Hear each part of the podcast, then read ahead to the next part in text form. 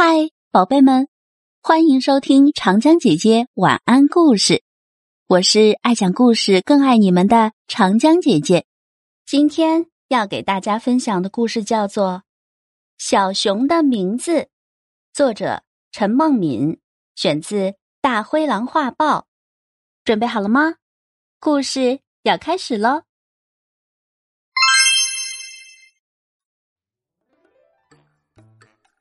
有一只小熊叫毛毛，他觉得它的名字太普通了。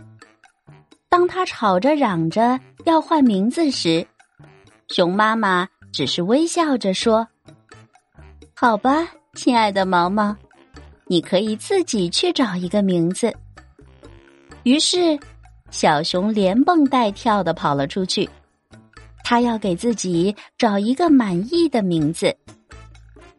阳光照在身上，晒得小熊棕色的皮毛又暖又蓬松。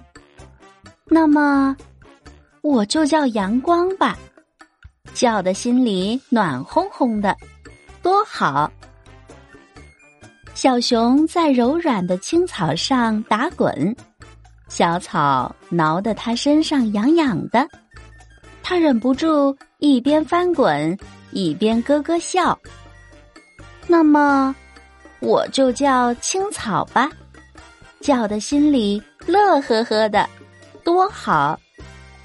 当然，我也喜欢花香。一阵风吹来，甜丝丝的花香直往小熊的鼻孔里钻。他使劲的吸了吸鼻子，嗯，真好闻。那么，我就叫花香吧。叫的心里香喷喷的，多好！我更喜欢鸟叫，滴哩哩，滴哩哩，小鸟的歌声多美妙。小熊一边听，一边摇头晃脑的打着节拍。那么，我就叫滴哩哩吧，叫的心里甜蜜蜜的，多好！还有还有，我喜欢碧波荡漾的湖水，它总是喜欢拉着我的影子跳舞。我喜欢婀娜多姿的柳条，它总是弯着腰向我问好。我喜欢洁白无瑕的云彩，它总是安安静静的，却又不停的变来变去。阳光，青草。花香，到底哪一个名字更好一些呢？小熊拿不定主意。亲爱的毛毛，该回家吃饭啦！妈妈来找小熊了。来了来了，马上就回来。小熊一边答应着，一边急急的往家里跑。妈妈做的饭太好吃了。小熊吃了一碗又一碗。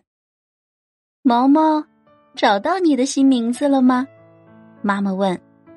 毛毛放下碗，舔舔嘴说：“妈妈，我找到了许许多多的名字，有阳光，有青草，有花香。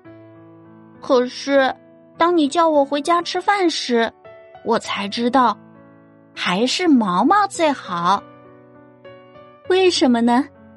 妈妈问。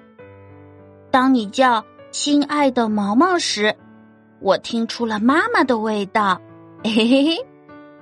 毛毛眨了眨眼睛说：“哦，我亲爱的毛毛。”妈妈把毛毛搂进怀里，妈妈的怀里当然也有妈妈的味道，暖烘烘的，甜蜜蜜的。